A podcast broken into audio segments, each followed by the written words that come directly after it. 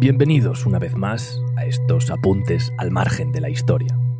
Como en otras ocasiones, hoy vamos a reabrir un capítulo del pasado que la mayoría de expertos y académicos consideran cerrado de una vez por todas. Hablamos del descubrimiento de América, uno de los episodios que ha dado forma al mundo tal como lo conocemos hoy en día.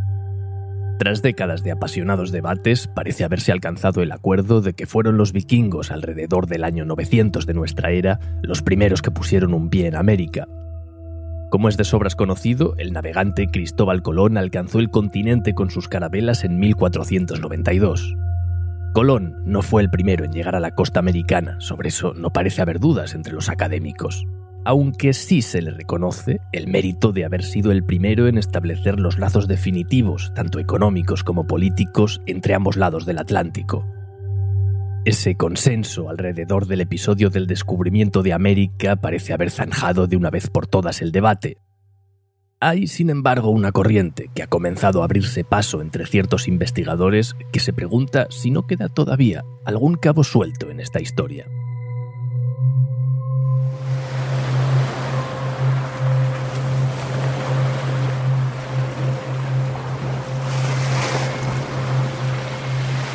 Los humanos dominan la navegación desde hace milenios. Los fenicios y los griegos, sin ir más lejos, habían establecido rutas comerciales marítimas muy transitadas siglos antes de nuestra era. Sus barcos transportaban todo tipo de alimentos, objetos artísticos y otras riquezas ya en el siglo VIII a.C.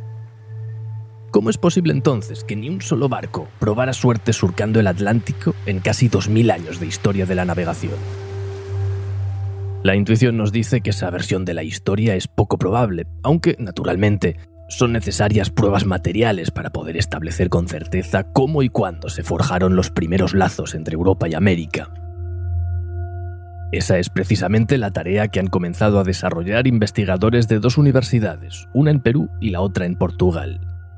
A partir de distintas evidencias, ambos grupos han llegado a una conclusión similar.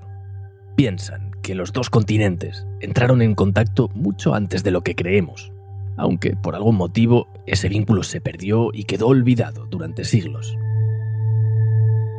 En este episodio vamos a tratar de esclarecer algunos detalles sobre esas nuevas investigaciones.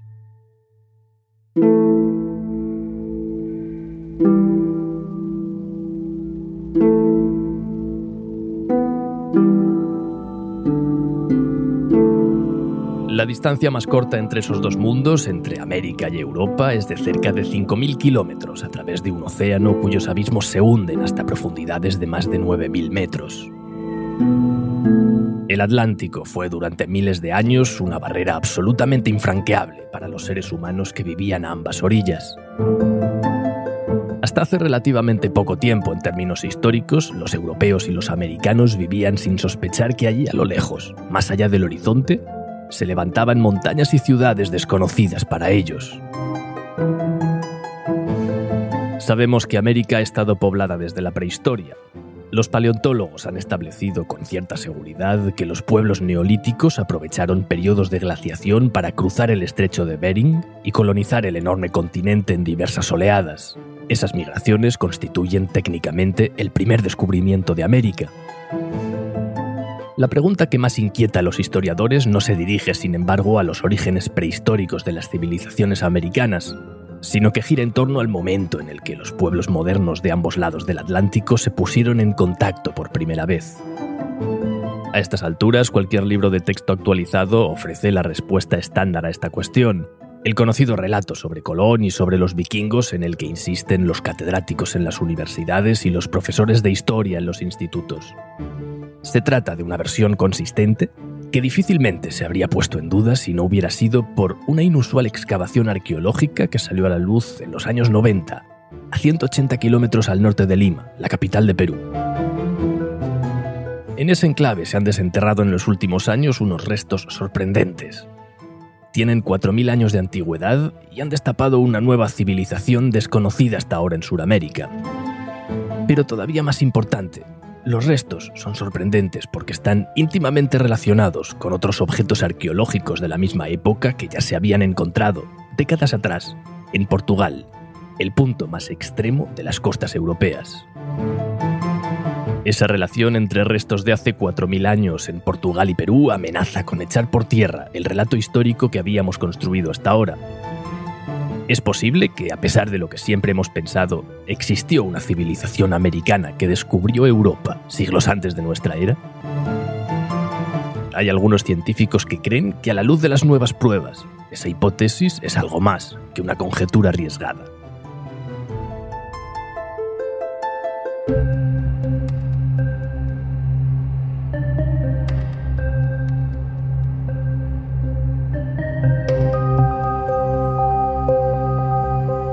Partir de 1996 comenzaron a excavarse en Perú las ruinas de la ciudad de Caral, la más antigua que se ha detectado hasta ahora en América. Ese descubrimiento fue la primera pista que hemos tenido de una civilización americana que se desarrolló de forma simultánea con los grandes pueblos de la antigüedad que hasta ahora situábamos exclusivamente en Mesopotamia y en China. Caral fue declarada Patrimonio Mundial por la UNESCO en 2009 y se ha convertido en un enclave turístico de primer orden para Perú, pero también en un importante centro de peregrinación para historiadores, arqueólogos y antropólogos de las universidades más prestigiosas del planeta. Se ha estudiado en detalle la estructura urbana de esa antigua metrópolis que contaba con dos enormes plazas circulares, un anfiteatro, varios edificios públicos y calles residenciales. También hay naturalmente expertos que han analizado en detalle las expresiones artísticas que se conservan de esa civilización desconocida hasta ahora. Los habitantes de Caral elaboraban unas características estatuillas antropomorfas a base de arcilla sin cocer que atrajeron la atención de muchos académicos, entre ellos la antropóloga portuguesa Ana Moura. Desde que hace 10 años visitó las excavaciones por primera vez como parte de su investigación doctoral, Moura ha publicado diversos trabajos sobre esas figurillas de arcilla. Se trata de pequeñas reproducciones de hombres y mujeres que suelen aparecer con las manos entrelazadas y unos grandes ojos esféricos. La profunda familiaridad que llegó a establecer la antropóloga con esas estatuillas hizo que no tuviera ninguna duda de lo que estaba viendo cuando, en marzo de 2012, se topó con una figura idéntica en un lugar inesperado. Ana Moura visitaba con su familia el pequeño Museo Municipal de Arqueología de Silves, una localidad cerca de la costa sur de Portugal, a pocos kilómetros de Albufeira. En una de las salas menos transitadas de la exposición, reparó en una vitrina mal iluminada, que contenía, sin embargo, unos restos capaces de cambiar por completo la historia de la humanidad tal como la hemos conocido hasta ahora. Ella misma lo explica en un reportaje emitido a principios de 2015 en el canal portugués Lanzamento.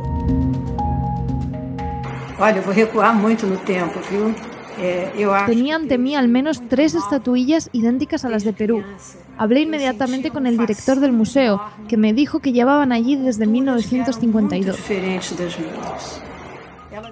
Se encontraron en una excavación cerca de Faro y tienen en torno a 4.000 años de antigüedad. Hasta ahora nadie las ha relacionado con ninguna civilización concreta.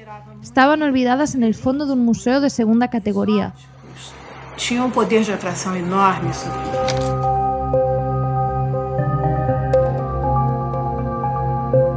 El hallazgo de la antropóloga portuguesa sorprendió al equipo peruano que trabaja en Caral desde los años 90, aunque solo relativamente.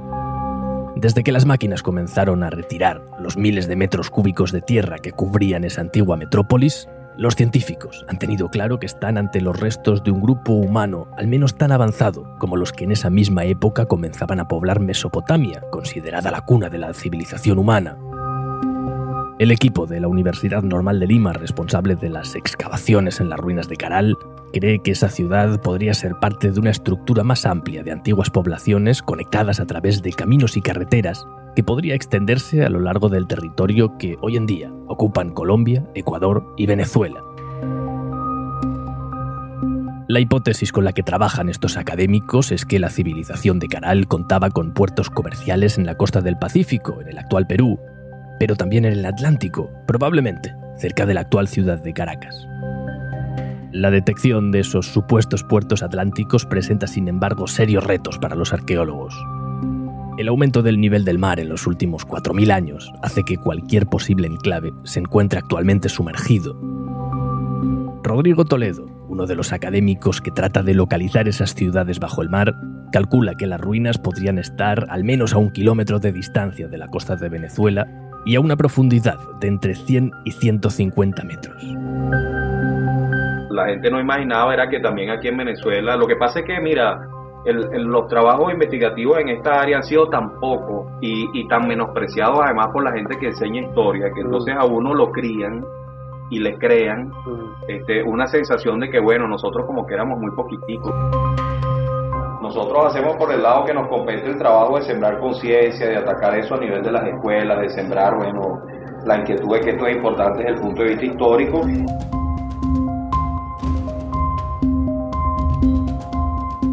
La colaboración entre arqueólogos de ambos lados del Atlántico hace pensar que quizás en pocos años se haya reunido la evidencia suficiente para poder comenzar a defender en círculos académicos más amplios las tesis nada ortodoxas de Rodrigo Toledo y Ana Moura.